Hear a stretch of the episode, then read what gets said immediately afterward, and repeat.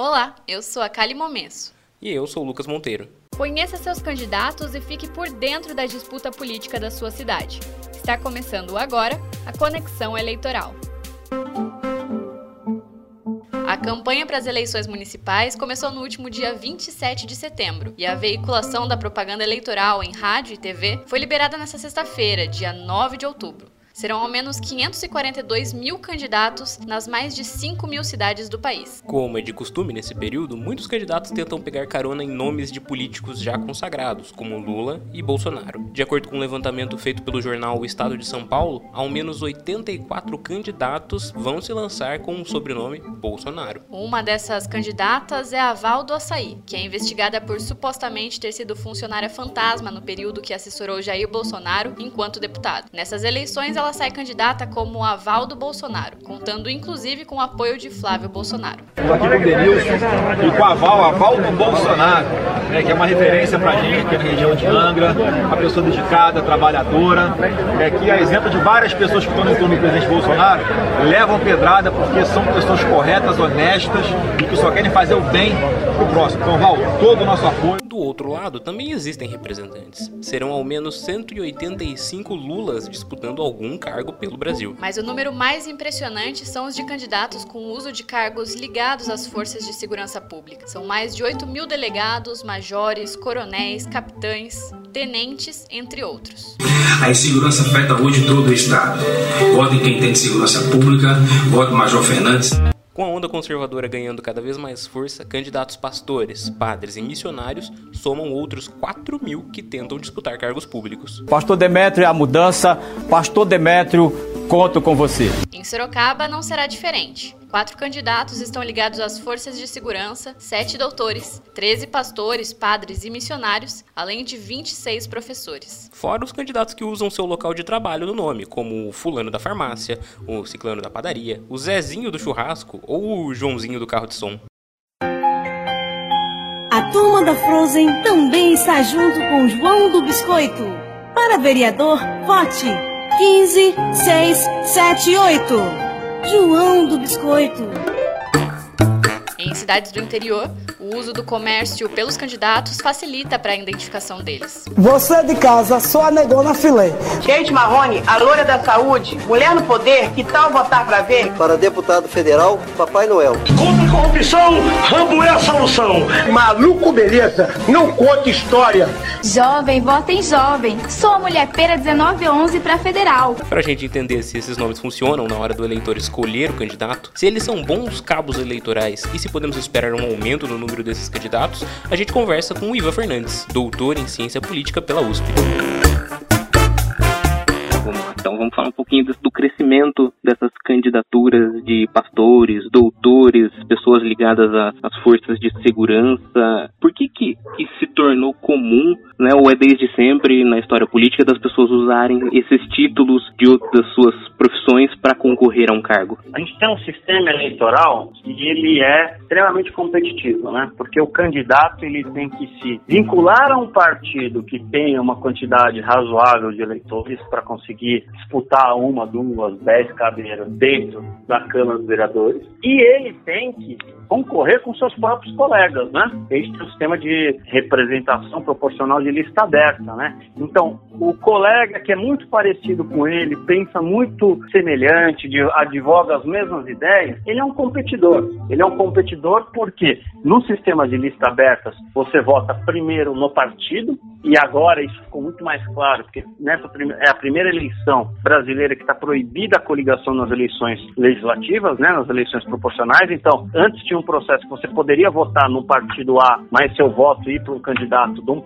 ajudar a eleição de um candidato de um partido B que fosse membro da mesma coligação. Isso não pode mais. As coligações para as eleições do executivo, elas não se vinculam com as eleições para o parlamento, para a Câmara dos Vereadores, né? Então você está votando no mesmo partido, só que você vota no partido, aí depois você vota no candidato. Ao final do processo, você contabiliza o número de votos de cada candidato, define quantas cadeiras cada partido vai ter e depois define quem são os primeiros colocados dos partidos que vão ter cadeiras e aloca de acordo com essa lista. Então, na verdade, você tem um processo que é muito competitivo. Então, as pessoas precisam criar marcas. Aí você pode pensar, olha, qual que é as marcas que são mais atrativas? Por que a marca Pastor transformou numa marca, numa marca mais atrativa? Porque o Brasil passa, desde 2010, por um processo de trazer a religião para o debate político. Né? Ficou muito claro o início desse processo nas eleições presidenciais em 2010, quando os dois candidatos concorriam efetivamente ao cargo de José Serra pela PSDB, a Dilma Rousseff pelo PT, que eram agnósticos confessos, né, eram pessoas que falavam abertamente que não seguiam nenhuma religião, eles fizeram campanhas fazendo apelos religiosos, né, para quem lembra aí, para quem é um pouco mais velho, lembra que nos horários eleitorais tinham fotos dos candidatos na primeira comunhão, porque aí você tem uma mudança no eleitorado brasileiro, que o eleitorado brasileiro passa por um processo de aprofundamento religioso, na verdade é um processo sociológico. A sociedade, ela tem aí há, há uns 30 anos aprofundado suas convicções religiosas, né? Enquanto nos anos 90 era comum as pessoas se identificarem como católicos não praticantes, praticamente esse tipo de denominação sumiu. E hoje as pessoas são ou católicas, ou agnósticas, ou ateias, ou cada vez mais neopentecostais, é, evangélicos, né? Não só protestantes, né? São os neopentecostais, é, é a camada religiosa que vem crescendo e logo mais vai se transformar na maioria da população. Essa, esse tipo de pessoa com maior religião, ela está sendo mais suscetível, e aí a gente pode pensar quais são os motivos que levam a isso, a votar olhando a religião com mais cuidado. E aí você vai ter um apelo de candidatos que vão observar uma oportunidade no argumento religioso. E aí eles se colocam como pastores. Eles se colocam como pessoas com vínculos com a religião para atrair essa mudança no eleitorado brasileiro. Né? A gente discute muito nos últimos anos do conservadorismo da sociedade brasileira, mas esse é um movimento ali, é um movimento secular da sociedade. Secular aí é um movimento de longo prazo. Sim, de fato, a sociedade brasileira está mais conservadora e não é fruto de um processo eleitoral especificamente de 2018. É um processo que começa nos anos 90 e aí começa a tomar corpo na política de maneira mais forte em 2010 e no período do Bolsonaro ela é catapultada para o centro do processo político, né? Mas provavelmente a gente vai continuar discutindo essas questões em 2022, em 2026, em 2028, porque tem uma mudança no eleitorado brasileiro, né? E aí a gente tem que entender. Então, desse lado, os pastores.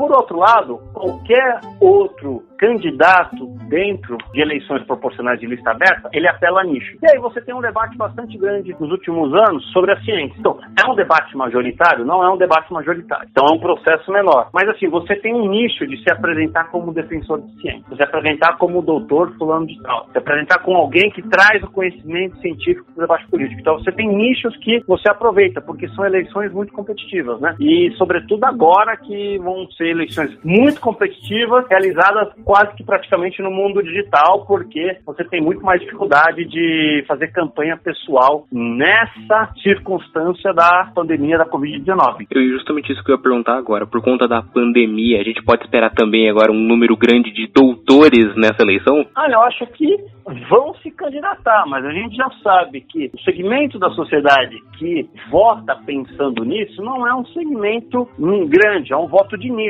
né? Então a gente vai encontrar é, um ou outro candidato tendo sucesso nessa área, mas isso não significa que você vai ter um impacto muito grande eleitoral, né? Você não tem uma mudança aí abrupta na sociedade de defesa da ciência. Na verdade, você tem uma tensão, né? Tem uma intensificação da relação da sociedade com a ciência com a expansão das fake news, a expansão de teses absurdas como o terraplanismo e outras teses que, em primeiro momento, não são absurdas, mas colocam a credibilidade da ciência em jogo, como a discussão sobre a cloroquina para ser um, um medicamento de combate à Covid-19, né, que no primeiro momento, de fato, existia um debate científico sobre o medicamento, que algumas pesquisas indicavam que tinha efeitos, outras pesquisas não identificavam esses efeitos, mas depois você teve o acúmulo de pesquisas, hoje você tem um razoável consenso dentro da comunidade científica que o remédio ele não tem efeito, né? Então acho que na verdade a ciência trará a vitória para alguns candidatos, mas não acredito um movimento em larga escala de aumento do número vereadores vinculados com a defesa do debate científico nas câmaras de vereadores pelo Brasil. Mas, e,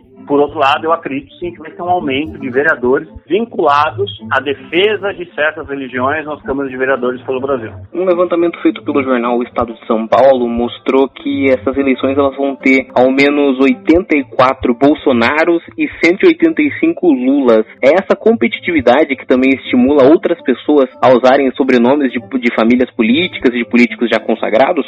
Ah, exatamente. Eu acho que fica muito mais claro do que candidatos desconhecidos, né? Porque também as eleições para vereador no Brasil tem um espaço do folclore, né? São candidatos aí com pouca viabilidade, com poucos recursos, mas que conseguem se inscrever sem grandes custos e também você não enfrenta barreiras para isso nos partidos, porque se esse candidato trouxer três votos do partido, quatro votos, são três votos, quatro votos a mais, com poucos custos, né? Então você não tem dentro dos partidos políticos um esforço para filtrar as candidaturas, né? Candidaturas folclóricas, engraçadas, bizarras, elas podem trazer um ou dois, três votos. Então, elas agregam, né? Porque você, o candidato, o partido pode apresentar até o dobro de cadeiras disponíveis na eleição que está concorrendo. Então, por exemplo, Estado de São, cidade de São Paulo tem 54 é, cadeiras na Câmara de Vereadores, o partido pode apresentar ali mais de 100 candidaturas. Então, você não tem uma, um filtro, olha, tem muito candidato, eu preciso controlar. Então, você abre espaço para o folclore. O segundo ponto você tem eleições que são competitivas.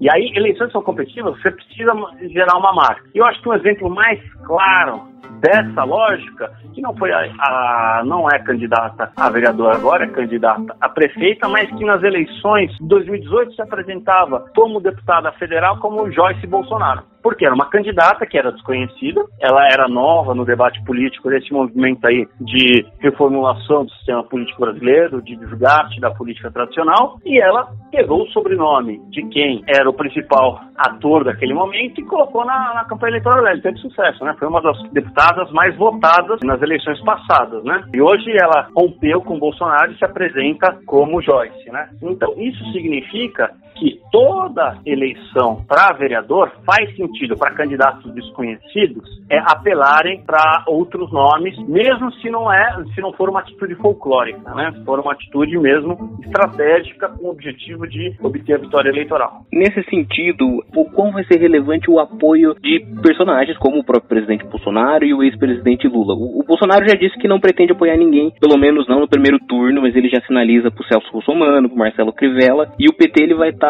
bem atuante, mesmo em sendo vice em algumas chapas. É, dá, vai dar para mensurar o peso do apoio deles para essas candidaturas? Olha, eu com certeza eles são grandes eleitores. Com certeza eles são eleitores que têm muitos votos. O presidente Lula ainda enfrenta um desafio de uma rejeição crescente. Uma rejeição crescente, uma rejeição que já foi muito grande, ainda diminui, mas que ela existe de maneira bastante forte. Então, o PT não apresenta candidaturas, é, inúmeras candidaturas favoritas. Né? O PT não tem candidato no Rio de Janeiro, o candidato petista São Paulo é um candidato que é fadado ao fracasso, né? Boa parte aí do eleitorado petista já migrou para o candidato do PSOL, para o Boulos, né? Então, você aí tem as implicações dos desgastes petistas decorrentes da Lava Jato, da crise econômica, do processo de impeachment da Dilma, né? O partido não se recuperou ainda desse processo, mas nas eleições para vereador, com certeza, o Lula é um grande estímulo, né? Um candidato é, a vereador que tiver uma proximidade com o Lula e que o Lula peça voto para eles, ele tem, muita, tem muito mais chance do que o candidato que não tenha esse apoio. O Bolsonaro, obviamente, o presidente ele pode dizer que ele não vai apoiar ninguém, mas óbvio, o Bolsonaro é um ator que está a todo momento preocupado com as eleições. Na verdade, o Bolsonaro governa o Brasil olhando o calendário eleitoral. Então era, seria muito pouco provável que ele se apresentasse, não se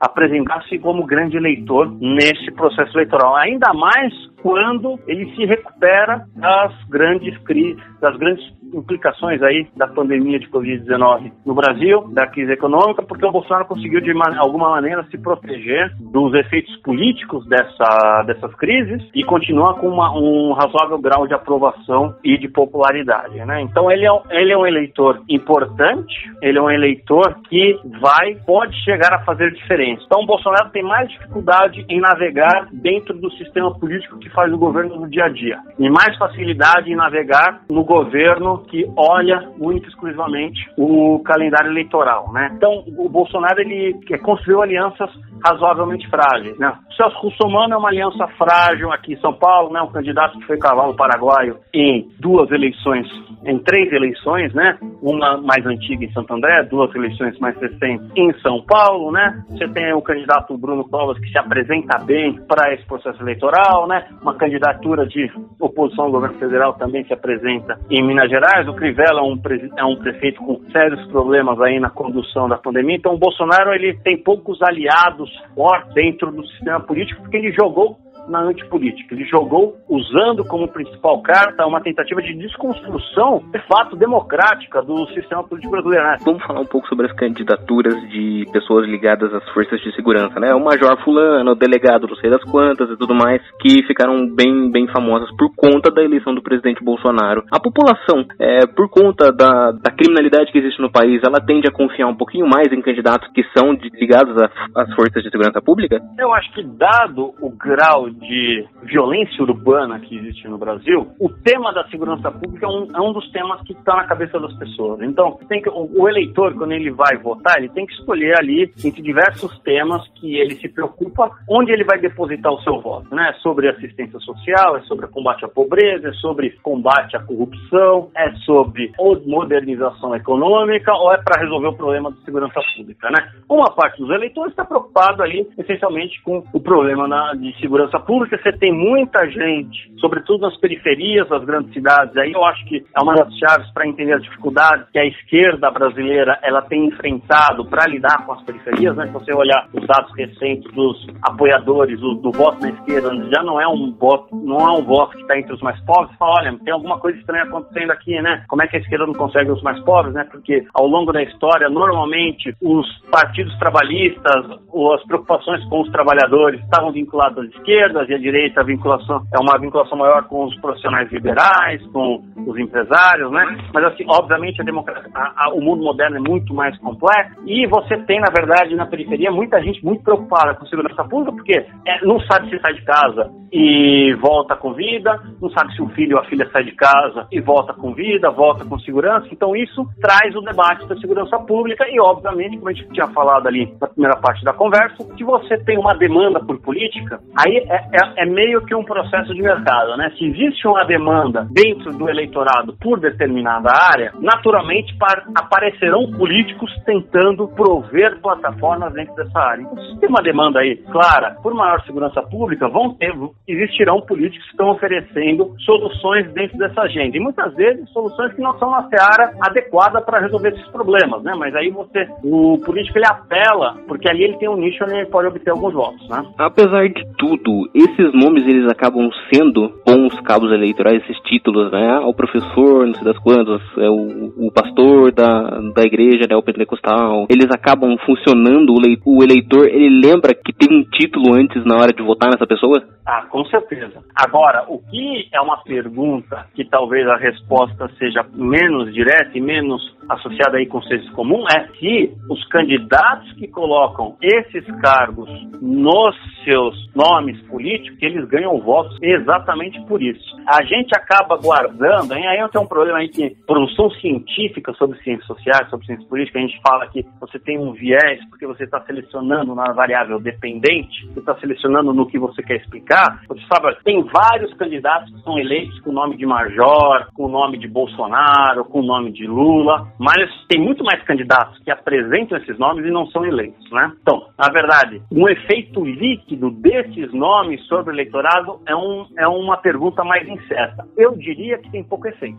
Eu diria que o fato de um candidato a vereador A se chamar Major A não aumenta o número de votos dele, mas mostra especificamente qual que é o tipo de voto que ele está buscando, qual que é o nicho de eleitor que ele está buscando. Dos diversos candidatos que se apresentam como Major A, Major B, Major C, Major D, Major E, alguém vai ganhar a eleição. E aí vai ter um deputado, um vereador que vai falar: eu sou o Major A eu estou preocupado com a política. Mas não é exatamente o termo deu o voto, mas sim uma estratégia de campanha que foi que teve sucesso naquele nicho eleitoral que estava preocupado com esse tema e fez com que ele ganhasse de outros candidatos que se chamavam majores, delegados e outras coisas assim. Eu, eu acredito assim, tem poucas evidências que indicam que o, mero fato de você associar um nome à sua nomenclatura política te traz bom. Pra gente finalizar, Ivan, então, para esse pleito e para os próximos que virão, a gente pode esperar mais candidatos que usam títulos para tentar se eleger?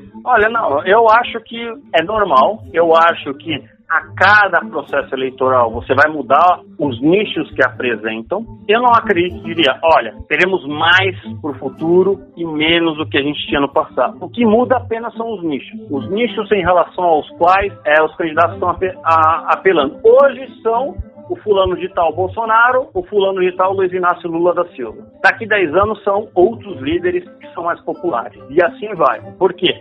É uma eleição extremamente competitiva quando o candidato ele compete em dois níveis. Ele compete por trazer o voto para o partido, então convencer o cidadão que os ideais, o programa partidário faz sentido e, no segundo momento, competir com seus próprios colegas. E aí é uma competição muito mais difícil, que você vai competir com alguém que é muito parecido com você. E aí esse processo eleitoral faz com que os candidatos apelem para os diversos nichos eleitorais e você vai ter diversos títulos que são usados. Não acredito que você tenha um uso maior hoje do que tinha no passado e nem acredito que no futuro terá mais. O que vai, vai mudar são os nichos que são foco da atenção do eleitor naquela determinada circunstância. Perfeito. Ivan, muito obrigado por dar essa aula para a gente, por explicar um pouquinho desse panorama das eleições para a gente. A gente vai seguir acompanhando e quando a gente tiver um resultado dessas eleições aí, a gente, você volta aqui para comentar para a gente como que ficou esse cenário. Com certeza. Fico à disposição aí de você. O que mais você precisa saber sobre a corrida eleitoral com a agenda dos candidatos a prefeito de Sorocaba, por Maria Eduarda Silva,